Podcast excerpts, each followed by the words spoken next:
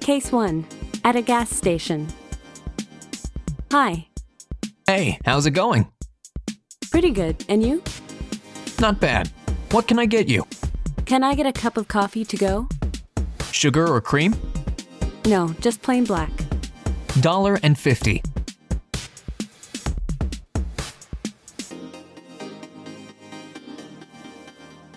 Let's try repeat mode.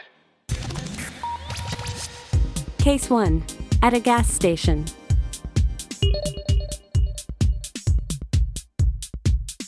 Hi. Hey, how's it going? Pretty good. And you? Not bad. What can I get you? Can I get a cup of coffee to go?